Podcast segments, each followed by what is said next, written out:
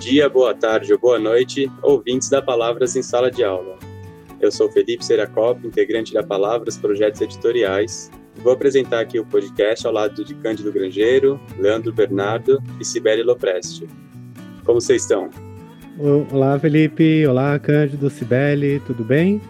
Vamos, vamos sim, animada aqui. Bom dia, boa tarde, boa noite todo mundo, né? É isso. Bem, Hoje temos duas presenças especiais aqui no podcast. A primeira é a Cláudia Bergamini, professora de língua portuguesa na educação básica, mestre em letras, filosofia e língua portuguesa pela USP, além de ser bacharela e licenciada pela mesma instituição. A Cláudia também foi autora da coleção Palavras de Linguagens e Suas Tecnologias, aprovada no PNLD 2021. Olá, Cláudia, tudo bem? Seja bem-vinda aqui. Oi, Felipe. Oi, pessoal. Leandro, Cibele, Cândido. Obrigada pela oportunidade de conversar com vocês, com todos vocês, um, um pouco sobre é, esse novo cenário. Enfim, estou muito feliz de estar aqui e agradecida pelo convite. E, além da Cláudia, temos também aqui uma outra autora da nossa obra de linguagens, a Flávia Biazeto. Ela é professora de Letras e Pedagogia no Ensino Superior ainda doutora em letras pela USP, com bacharelado e licenciatura também na USP. Olá, Flávia, seja muito bem-vinda. Olá a todos. Olá, Cândido, Felipe, Leandro, Sibeli, Cláudia. Estou muito feliz de estar aqui. Agradeço o convite e aqui querendo compartilhar nesse nosso bate-papo. Perfeito. Bom, então, antes da gente começar já falar de novo ensino médio, pandemia, educação, enfim, Queria pedir para vocês, pode ser primeiro a Cláudia e depois a Flávia, falar um pouco da trajetória de vocês, o que vocês estão fazendo, como chegaram até aqui hoje. Sintam-se à vontade. Tá certo, Felipe. É, bom, minha carreira educacional começou num sentido que eu brinco que é de trás para frente, porque eu comecei na pós-graduação, dando aula na pós-graduação logo que eu terminei o mestrado. Depois eu é, fui para a graduação em cursos de pedagogia, depois eu fui convidada para trabalhar na educação básica, e foi um, um, amor instantâneo pela educação básica e de lá nunca mais saí. Então, tenho a maior parte da minha experiência no ensino médio e venho desenvolvendo agora um, um novo um novo trabalho aí com sexto e sétimo ano também que estou amando. E você, Flávia? É, eu tenho, eu costumo dizer que a minha trajetória como educadora é torta, ela não foi linear, por isso que eu falo que ela é torta. É, eu iniciei a minha, o trabalho na educação quando eu trabalhava ainda como jornalista numa ONG, eu fazia assessoria de imprensa. E essa ONG ela tinha como objetivo trabalhar as questões étnico-raciais. E um dia eu conversando, a coordenadora da ONG falou assim: Você não quer participar do projeto de formação de professores? E aí eu entrei e fui fazer parte da formação de professores. Já era um tema que eu estudava no, no meu mestrado. E depois disso, fui para educação popular, trabalhei um tempo em educação popular, fui para o ensino básico e nos últimos anos estou no ensino superior. Então foi uma trajetória assim que não estava no meu script da vida, mas foi uma paixão e que eu fui fisgada. É, aproveitando também, vocês falaram das suas experiências, e o debate da BNCC e do novo ensino médio é de longa data, né? Tá há bastante tempo e vai começar a ser implementado, principalmente a partir do ano que vem. É, eu gostaria de saber, mais ou menos, como que é, esse debate e essas mudanças estão alterando as dinâmicas que vocês estão tendo. A Flávia, por exemplo, no, no ensino superior. A Cláudia agora está dando aula mais no ensino fundamental, mas a BNCC também está alterando essas coisas. Como que está sendo essa dinâmica? É, nem tanto pensando também, eu acho que a pandemia acaba entrando, entremeando essa questão, mas pensando mais diretamente só sobre essas mudanças, como vocês veem que elas estão acontecendo e afetando a dinâmica de vocês?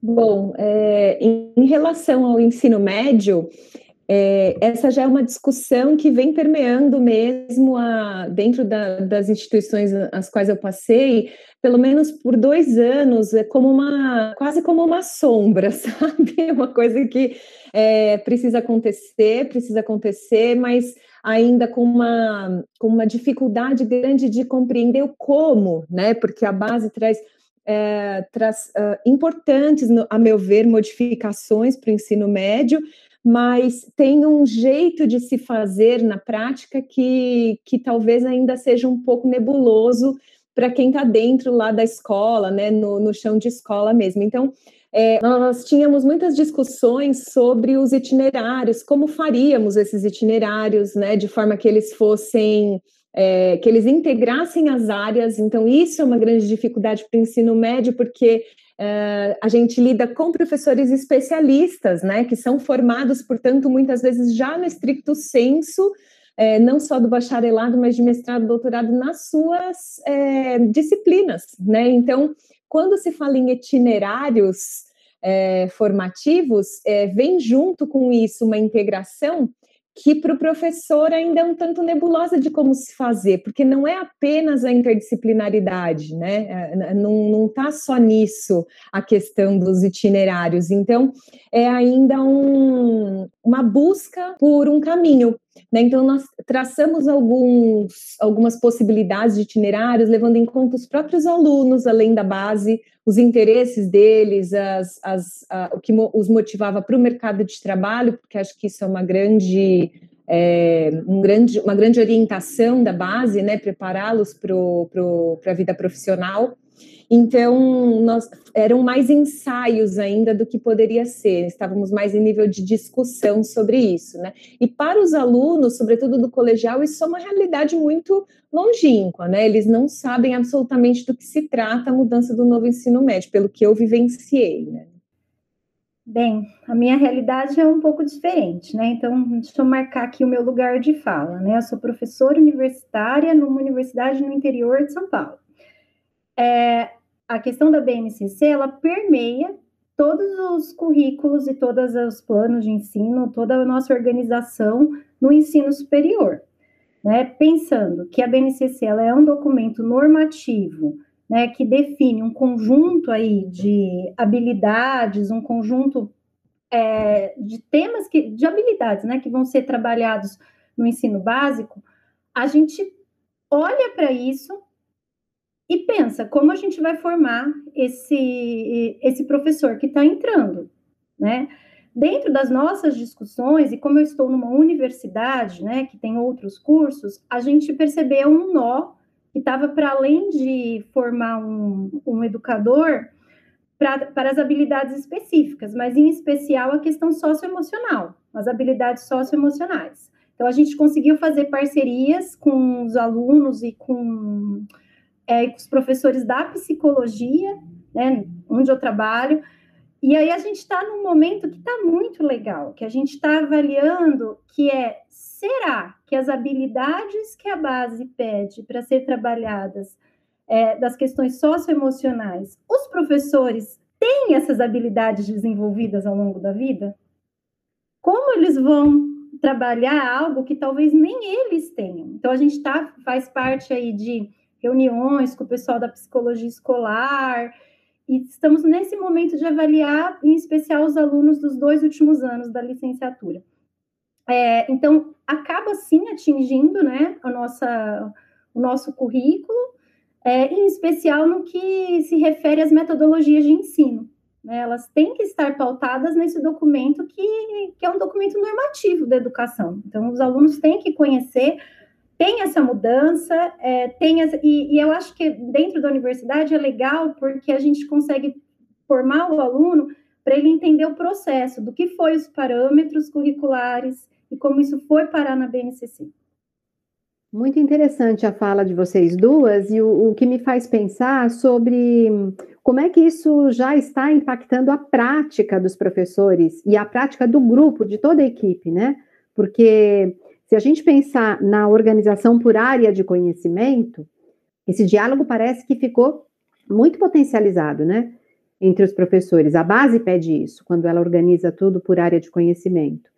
É, pelo que vocês me disseram, a gente ainda está numa fase muito embrionária, né? A gente precisa amadurecer muito esse trabalho. Mas eu queria que vocês falassem um pouco sobre o impacto disso na dinâmica escolar, na dinâmica do planejamento, na dinâmica da implementação das atividades, né, do próprio trabalho. Queria que vocês comentassem um pouco sobre isso. É algo sobre o qual eu acho importante falar agora, porque é como se estudar na prática mesmo, né? É, eu penso que na prática isso é como você disse, Sibeli, está bem embrionário e ainda com os professores conhecendo o documento. Acho que tem muito isso, muita gente está é, é, tá muito ainda diferente o nível de conhecimento que os professores têm do documento e, e sobretudo, de apropriação né, da, da Base Nacional Comum Curricular, é, ainda é muito diferente. Então, até para poder aplicar isso dentro da sala de aula, tem sido um desafio mesmo, desafio mesmo, né? Acho que dá para a gente dividir em duas partes, né, para esse comentário pelo lado dos alunos, o que eu penso particularmente, né, pelo que eu tenho estudado e também visto, né, nós fizemos inclusive é, numa escola em que eu trabalhava um fórum sobre a mudança do ensino médio com os alunos, né, e as respostas dele foram muito surpreendentes, porque nós, na, na voz de fala de professores, estávamos esperando que eles é, que eles fossem para o lado muito mais do, do conhecimento digamos, do cerne do conhecimento, né, daquela paixão pelo conhecimento, pelas áreas, pelo... e, e muito pelo contrário, eles foram completamente para o lado utilitarista do estudo, né, que é uma realidade que se impõe, nós não podemos negar que a organização social e econômica, ela impõe o utilitarismo, né, do, dos conhecimentos, mas nós estamos num posicionamento, e acho que a base traz muito isso, que é de balancear, essas duas coisas. Então, ao mesmo tempo em que ela é, traz para a gente um, uma preocupação com a formação da vida profissional do aluno, né? Então, trazer fundamentos para que ele possa se desenvolver bem nessa vida profissional, ela também equilibra pelo lado desse, desse desenvolvimento por habilidades né, e habilidades, competências importantes para a vida dele, né, por toda para a atuação dele em vários lugares, não apenas na vida profissional, né, a vida profissional é uma das possibilidades.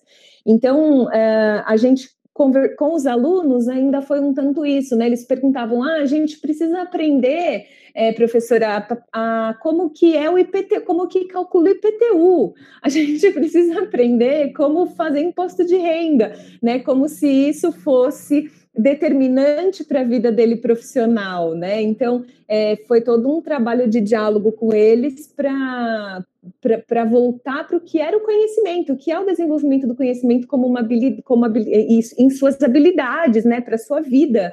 E pelo lado dos professores, né, que acho que é a segunda segundo lugar aí, o segundo olhar, é, esse planejamento ele fica cada vez mais dialogado, né? Não é possível mais que o professor faça o planejamento dele sozinho, e isso a escola sente, o aluno sente, é, os pais têm ficado bastante participativos em relação a isso, né? Tentando colocar a necessidade de estar em, em diálogo, né? O que eu tenho visto é isso. É claro que é, eu faço parte de uma realidade das tantas que existem no Brasil, então não posso absolutamente generalizar o que eu estou dizendo, mas o que penso é que existe mesmo uma, uma vontade das, é, dos professores de conhecer e de fazer, mas também existe uma resistência e um medo em relação a isso, porque você é, a, a, base, quer dizer, né, ela tira desse professor o lugar dele apenas de especialista né, para ir também para colocá-lo num lugar de, de ser dialógico que precisa compreender o outro, é, as outras áreas do conhecimento, que precisa buscar um, uma, as, as afinidades entre as áreas, né, os diálogos entre os conteúdos, né, o que é um, um difícil. Né, a gente fala de projeto interdisciplinar, por exemplo, de, de, projeto multidisciplinar, mas ele continua segmentado nas disciplinas, ele parte de um núcleo e continua segmentado nas disciplinas. Então, é como eu falei no início, assim, é, é ainda uma dificuldade dessa integração, porque a formação desse professor ela é especializada. Né, então, isso impacta totalmente na forma de planejar, e eu acho que isso vai ser um caminho um caminho progressivo mesmo, né? Um caminho que todo mundo vai sentir dificuldade no começo, acho que isso é muito importante de colocar, né? Todo mundo vai sentir dificuldade no começo, todo mundo vai ter que ler esse documento muitas vezes, né? Todo mundo vai ter que fazer grupos de estudo, de apoio uns aos outros, né? O que você entendeu, o que eu entendi, como a gente pode se unir, como as nossas áreas são afins, é porque para mim o caminho é no diálogo, né? Só que precisa haver aí uma também um, uma, uma puxada institucional, né? Um início que é institucional desse diálogo, né? Porque deixar na conta dos professores também é um pouco difícil, né? Um pouco cruel, digamos assim. Acho que aí perpassa muito pela área da Flávia, né? Que é da, do ensino superior, porque creio eu que para as próximas formações, isso já, né, para os próximos egressos aí da, que vão para a educação, isso já, já estará um pouco mais consolidado, mas para nós que já estamos na sala de aula há algum tempo, é realmente um desafio progressivo. É, eu acho que no ensino superior, né, uma coisa que acontece muito é que esses jovens que estão no ensino superior hoje, eles já não tiveram a mesma formação que nós. Eles já é, foram, já estiveram na educação básica com os parâmetros curriculares. Então, quando eu chego nas minhas aulas e vou abrir a base, vou, vou discutir com eles a, a base, eles nem conseguem perceber tanto a mudança. Porque, pensando aí na nossa área de língua portuguesa, eles já foram formados na educação básica, tendo o texto como objeto de sendo objeto do estudo de língua portuguesa. Diferente, né? Acho que daí da minha geração, que a gente tinha um monte de frase descontextualizada. E aí, quando eu conto como que eu aprendi, aí eles param, pensam e falam assim: ah, mas eu tive um professor que fazia assim, mas a maioria não. Então, eu acho que esses é, jovens que estão na universidade, é, eles já, já têm uma formação diferente da nossa. Já houve aí processos históricos, já aconteceu é, mudanças na educação nos últimos anos que a gente vê o resultado neles. Então, eles estão abertos para a BNCC, eles têm críticas à BNCC, eles querem entender como usá-las o ano que vem. E sempre na questão que envolve as habilidades específicas, como eu disse, eles estão mais tranquilos do que eu vejo os professores que já estão em sala de aula. O grande nó para eles, como eu falei, é as questões socioemocionais. Né? Como que eles vão avaliar? Como que avalia se o aluno está fazendo né, determinada habilidade ou não? É, como que isso acontece? Então, para eles, a questão socioemocional está sendo um nó muito maior dentro da universidade, mas há uma tranquilidade, há uma tranquilidade, e quando a gente expõe para eles que a BNCC, vamos dizer assim, é um degrau, né, um caminhar da, da base, ele para, pensa, olha como ele foi formado no, no, ensino básico. Então, eu vejo que talvez essa resistência que a Cláudia falou, né, que os professores tenham, esteja justamente né, na questão do eu faço há muito tempo a mesma coisa, eu aprendi desse jeito. E educação é modelo. Né? Pensar na, na minha geração, que teve um modelo diferente, ter que se apropriar de tudo isso, é, é tirar um pouco a gente do, do que a gente faz, da nossa zona de conforto. Isso mexe, né? É romper paradigmas, é trazer novos paradigmas educacionais.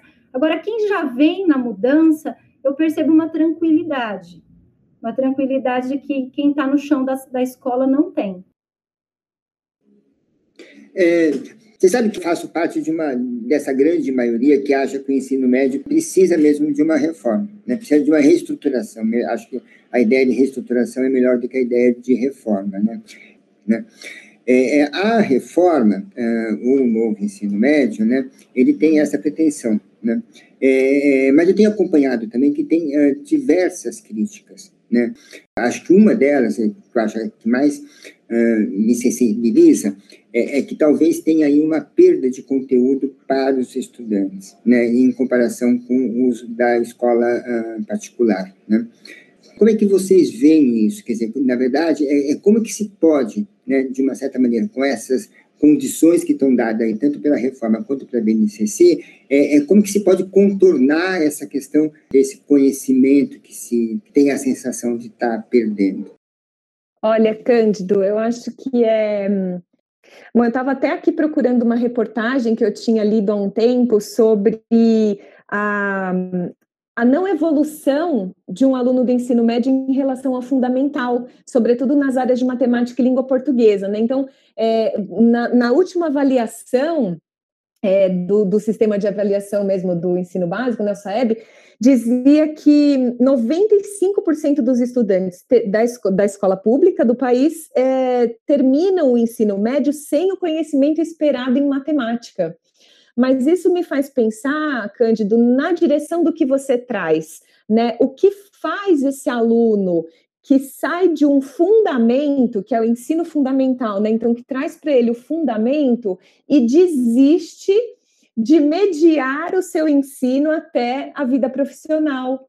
Né? Será que é a repetição? Será que é a falta de, é, de engajamento com a escola, com o formato? Será que é o, outros problemas socio, socioculturais, né? problemas de diferenças de classe? Enfim, são muitas as diferenças ne, na, no tamanho desse Brasil e na disparidade entre a escola pública e a privada. Né? Então, é, um levantamento desses dados, é, eu acho que é sine qua non para que qualquer mudança aconteça. Né? Nós não temos índices em relação a isso, e pelo contrário, nós temos uma romantização é, das dificuldades.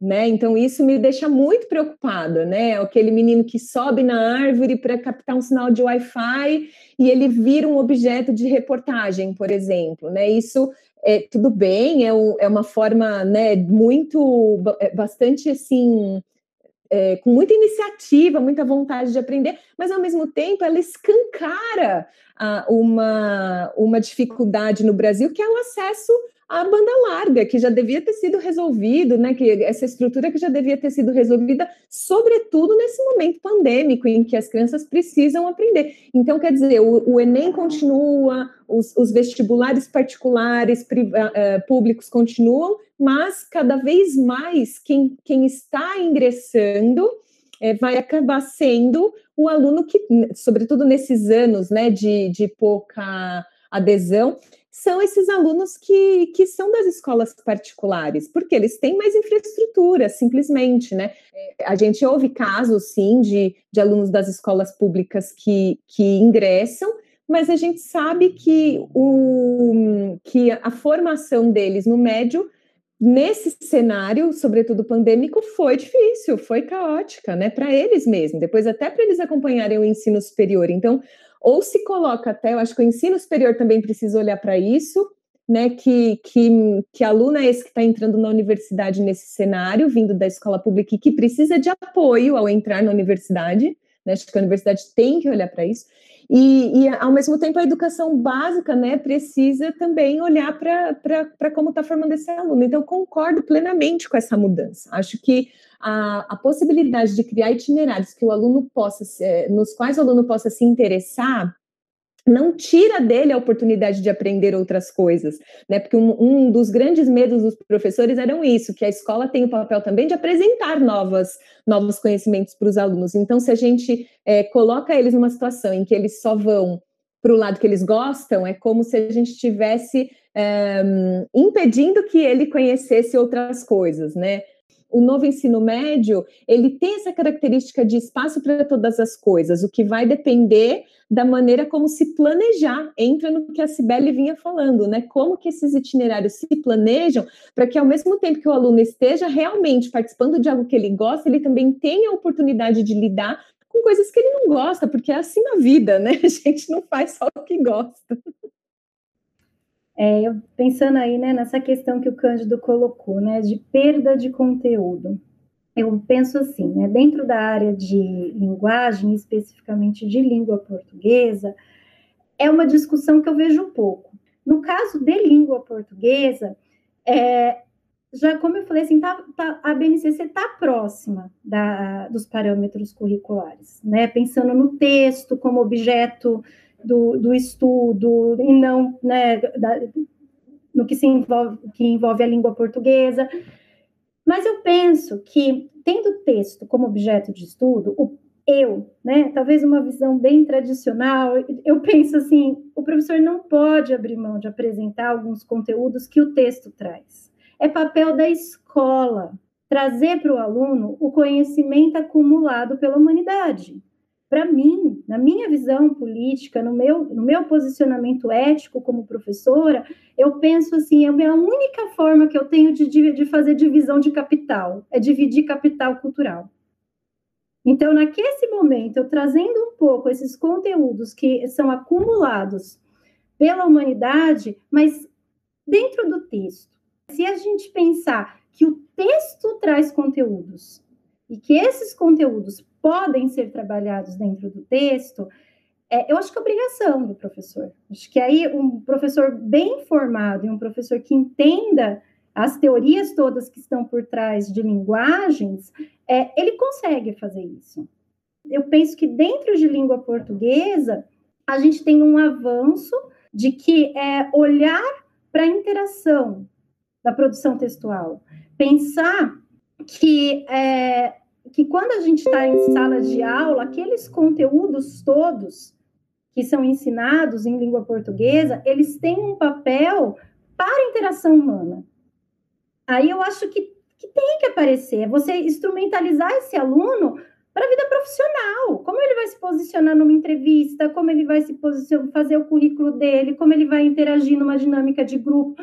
Ele tem que saber é, colher, vamos dizer assim, quais são os recursos da língua, escolher os recursos da língua para se posicionar adequadamente. Então, eu acho que em língua portuguesa a gente tem um ganho, né? Desde os parâmetros, cabais, a gente tem ganhos com isso, né? Mas eu não vejo, né, respondendo a sua pergunta, eu não vejo que em língua portuguesa tenha tido uma perda tão significativa como em outras áreas. Acho muito interessante a fala de vocês duas, uh, porque vocês colocam um papel do professor aí nessa relação de ensino-aprendizagem, né?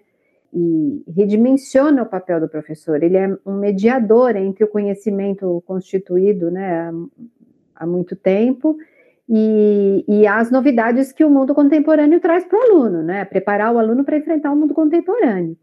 Nesse sentido, eu acho que vale a gente pensar um pouquinho no papel das metodologias ativas, né? Nessa, né, na, na hora do planejamento. É, queria que vocês falassem um pouco sobre essa relação, papel do professor mediador e essas metodologias que, que vieram, acho que principalmente agora, no momento pandêmico, né? Elas assinalam para a gente o seu papel. O que, que vocês acham? Nesse sentido, a metodologia ativa ela entra como uma grande parceira né? Porque, mas ela é também um rompimento de paradigma, então ela, é, ela é um desafio também, porque o aluno vem é, de um ensino tradicional, de um fundamento tradicional. Então, quando a gente propõe, por exemplo, a ele que faça um trabalho, uma, um trabalho de pesquisa orientado, é, com estudos em casa, é, para trazer isso pronto para a sala de aula, no momento da, da atividade, você encontrar, ah, professora, não deu tempo, ah, professora, não fiz, ah, professora, e agora eu vou perder nota, né? Então, é, ainda existe toda uma colocação é, dessa, dessa inversão de sala de aula que o aluno ainda precisa também ser, ser educado também para a autonomia dele, né? Então, ele, a, a, metodologia ativa ela está totalmente ligada ao desenvolvimento de autonomia do aluno, porque ele é o protagonista, ele é, e isso não é uma fala é, modernosa, não. Ele precisa, ele como protagonista é o centro do processo. Então, a gente tem que gastar muito mais tempo pensando em como colocar esse aluno no centro do processo quando a gente está fazendo planejamento, do que na atividade que a gente vai, é, é, é, quer dizer, do que na nossa fala naquela aula. Porque a nossa fala hoje é muito mais de síntese.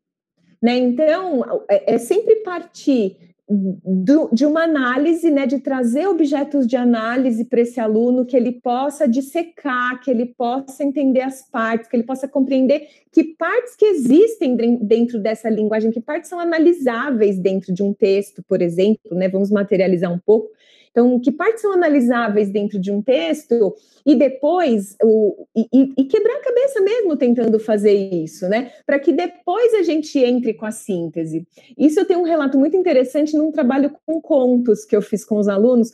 É, nós partimos de uma análise de um conto depois eles tiveram que levantar características, depois escrever um conto, e aí, um pouquinho antes da escrita do, do conto, eu tive uma aluna que disse assim, professora, eu não sei nada sobre contos, você não explicou ainda. E aí eu dei, assim, achei graça né, nessa fala dela, eu falei assim, então vamos fazer agora a síntese do que é um conto, né? Falei, se vocês tivessem que explicar para alguém o que seria um conto. Gente, eu não precisei sequer preparar a aula antes. A síntese do conto estava pronta neles, né, pela atividade de análise. Então, é completamente o oposto, né? Então, quando a gente fala do que a gente está acostumado, né, o oposto do que, a gente está acostumado, que é chegar, passar o conteúdo e passar uma atividade de fixação e depois uma atividade de, de desenvolvimento ali que seja um pouco mais complexa, né? É o caminho inverso. E isso é um rompimento, isso é um rompimento para eles e é um rompimento para a gente, porque quando a gente prepara a nossa aula, a gente está muito preocupado no que a gente vai dizer e no que a gente quer desenvolver neles, como se eles forem seres, fossem seres mais passivos. E é o contrário, eles têm que ser, quanto mais eles conseguem ser ativos no processo, melhor para o professor, melhor para ele que vai se interessar mais. Então, por isso ativa, né? Ele tem que ser ativo nesse processo. Então, isso tem sido uma grata surpresa, mas também um grande desafio dentro da sala de aula. Então, eu acredito que essa questão da metodologia ativa, ela é fundamental, né, para a gente pensar a base para não ter perdas de conteúdo.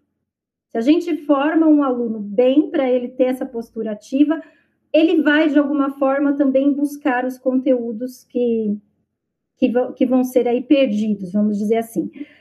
Mas eu acho que ela é, é um ponto que a gente vai ter que olhar cada vez mais, com mais cuidado, nós educadores, quando eu falo nós, porque elas, ela mostrou a metodologia ativa nesse momento pandêmico, ela foi a única saída para a gente conseguir segurar os alunos nesse modo remoto. Porque ficar falando, dando palestra para uma tela de computador e muitas vezes os alunos com as câmeras fechadas, é, tinha que ter a metodologia ativa nas aulas. A gente tinha que instigar os alunos a pensar em problemas, a formular problemas, a resolver problemas no horário de aula, senão a gente não consegue ficar com ele. Por exemplo, no meu caso, ensino superior, que são três horas de aula, eu vou ficar três horas palestrando para a tela do computador? Nem eu aguento, nem eles. Então, ela, ela de alguma forma, ela já estava aí no horizonte da educação. A gente já discutia sobre ela há algum tempo, mas ela foi imposta de uma forma que acho que nós nem imaginávamos, nós educadores, que a gente ia ter que viver as metodologias ativas tão intensamente no último ano. Então, acho que é uma questão que já não. que a gente precisa discutir, porque ela não sai mais da educação. Né? Um dia, em conversa com o Cândido, eu até brinquei, né? Quando acabar 2021, nós não vamos voltar para 2019 nós não vamos voltar da aula como era antes. A gente vai ter uma nova educação. E eu acho que a metodologia ativa, ela não vai sair. Ela vai ser cada vez mais presente. Porque é, esse, essa questão do ensino híbrido, ensino remoto, os diferentes nomes né, que as teorias dão para o fato da gente estar distante né, na sala de aula, já era também uma discussão. Né? Eu me lembro que quando eu estava na educação básica, já, já se tramitava na, em Senado tudo a questão de fazer uma parte do ensino médio híbrido. Então, já é uma discussão antiga, que a, a pandemia acelerou. Então, agora não volta. Não volta, não volta atrás, né? A gente vai lidar muito mais com as tecnologias, a gente vai lidar com uma, uma postura diferente de aluno, Acho que o nosso desafio maior vai ser manter o interesse, para o aluno não perder o interesse na, ao longo do processo dele de busca, de pesquisa. Porque vai ser um processo diferente, não, ao meu ponto de vista, né? E eu vejo os alunos que ingressaram, né? Eu sempre converso isso com os meus colegas, os alunos que ingressaram esse ano, gente, na universidade, eles estão muito mais tranquilos também os alunos de primeiro ano com as metodologias ativas, com o ensino é, remoto, do que os alunos do ano passado, que tiveram isso de uma, de uma forma assim, né? Veio de cima, veio de momento, né? Veio de emergência, veio sem a gente estar tá planejando. Como eles já vivenciaram também um ensino médio, um ano de ensino médio dessa forma, é, eles estão muito tranquilos. E eu tenho muitos, mas a grande parte dos meus alunos das licenciaturas, eles vieram de escolas públicas. E eles estão muito tranquilos. Eles têm consciência de que teve uma defasagem aí de, de conteúdos o ano passado. Eles correm atrás dessa defasagem. É, e eu sempre falo assim para eles, né? Se vocês estão aqui fazendo o seu primeiro ano de faculdade pensando que já ia fazer um primeiro ano nesse formato, é porque vocês estão muito afim de estudar. Porque quem não estava, não, não encarou um primeiro ano de faculdade assim. Eu conheço muitas pessoas, né, que, ah, eu, é, que, inclusive alunos meus, que começaram e falaram, eu achei que ia ser só um mês ou dois. Agora que eu estou vendo que vai ser o ano inteiro, trancou a faculdade, largou a faculdade. Então, a gente também tem aí, eu acho que um, uma mudança, né, uma mudança muito grande na educação, no perfil do aluno, que está confluindo com a base, mas que não foi a base que acelerou, no meu ponto de vista, foi a pandemia. E sempre eu penso, quando a gente fala também de metodologias ativas, que o, o, os processos de ensino e aprendizagem, eles sempre envolveram minimamente duas pessoas. Uma que ensina ou media, depende do, do momento histórico, a gente dá nomes e, e atribui papéis diferentes ao educador, e alguém que aprende. Não vai ter ninguém aprendendo sem uma outra pessoa ajudando. E não vai ter ninguém ensinando se o outro também não fizer o papel de aprender. Então, é um, são vários processos que acontecem no, na, quando a gente está ensinando.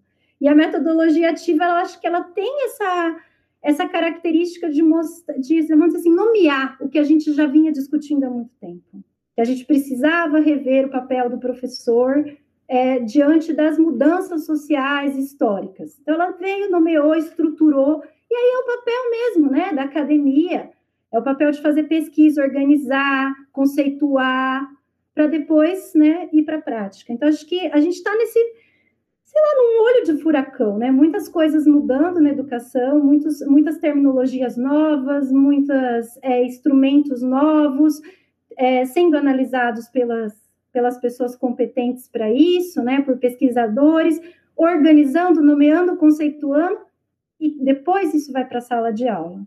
Só que a gente está vivendo um momento que está acontecendo tudo ao mesmo tempo.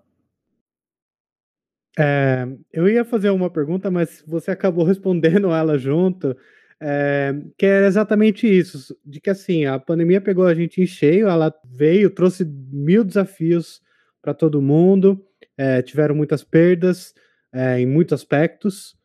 E assim, ninguém vai. É, o que você falou, a gente não vai ano que vem voltar para 2019 em todos os sentidos, assim, não só na questão da sala de aula, mas nas próprias vidas que a gente tem.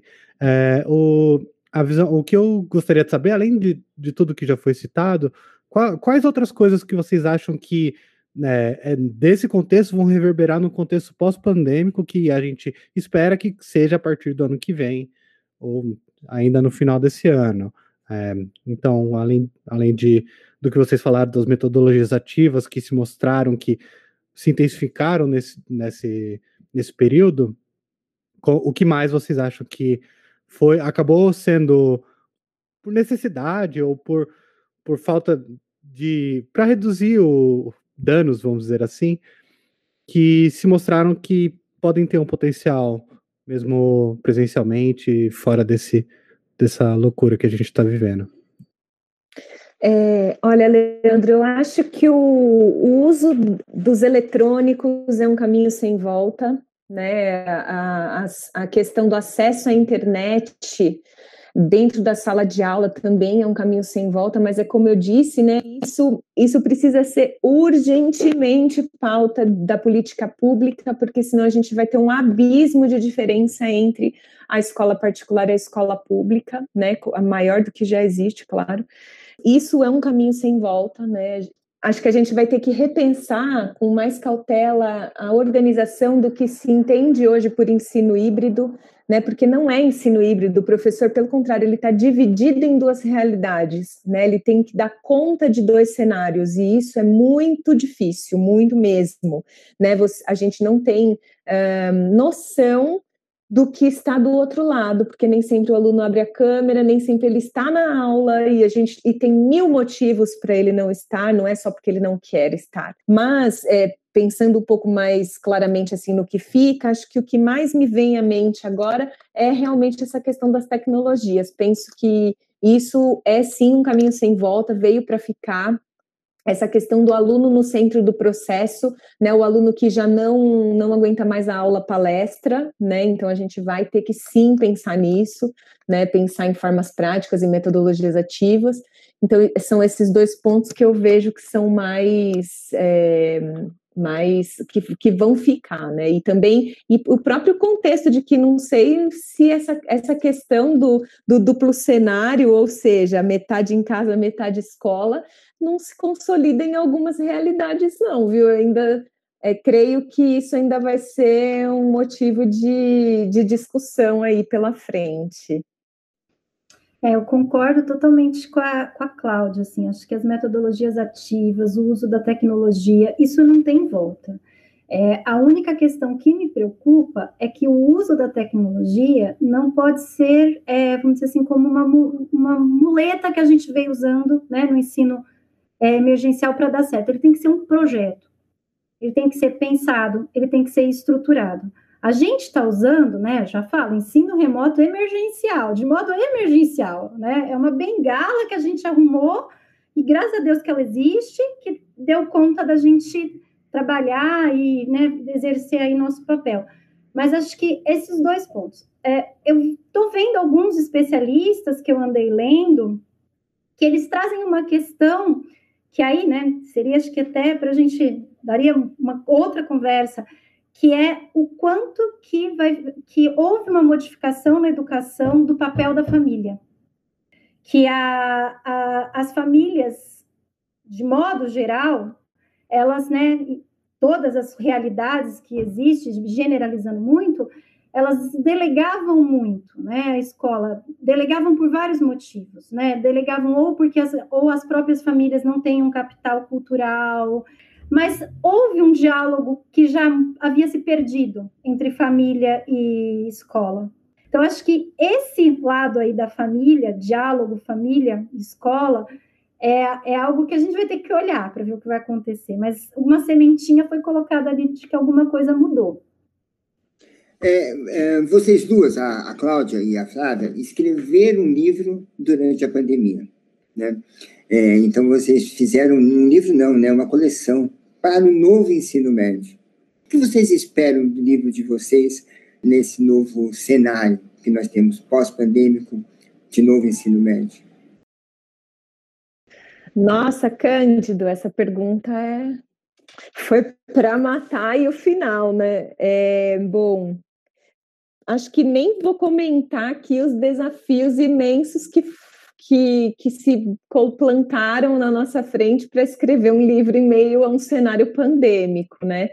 É, então, eu vou direto para o que a gente espera.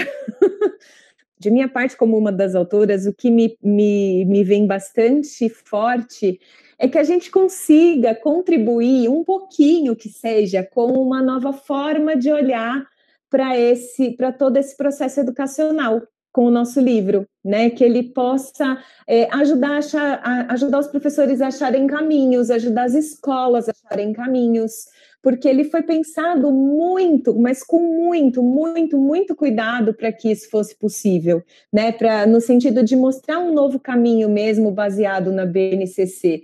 Então nós tivemos é, uma equipe muito bacana por trás, nos auxiliando, nos assessorando, dialogando com a gente sobre é, sobre esses novos papéis, sobre metodologias ativas, sobre né, tudo que a gente gostaria que fosse, né? Agora, o que eu espero é que esse livro ganhe vida agora, né? Que ele possa contribuir com essa, sala de aula, com o chão de sala, né? Como a gente fala, e que a gente tenha esse retorno também. Olha, isso funciona, isso não funciona, né? Porque nós também estamos aplicando tudo, tudo que a gente concebeu ali com tanto cuidado, né? Então, eu espero isso, que ele ganhe vida e que ele possa contribuir um pouquinho com, com essas mudanças todas para que elas sejam progressivas e de uma forma mais tranquila.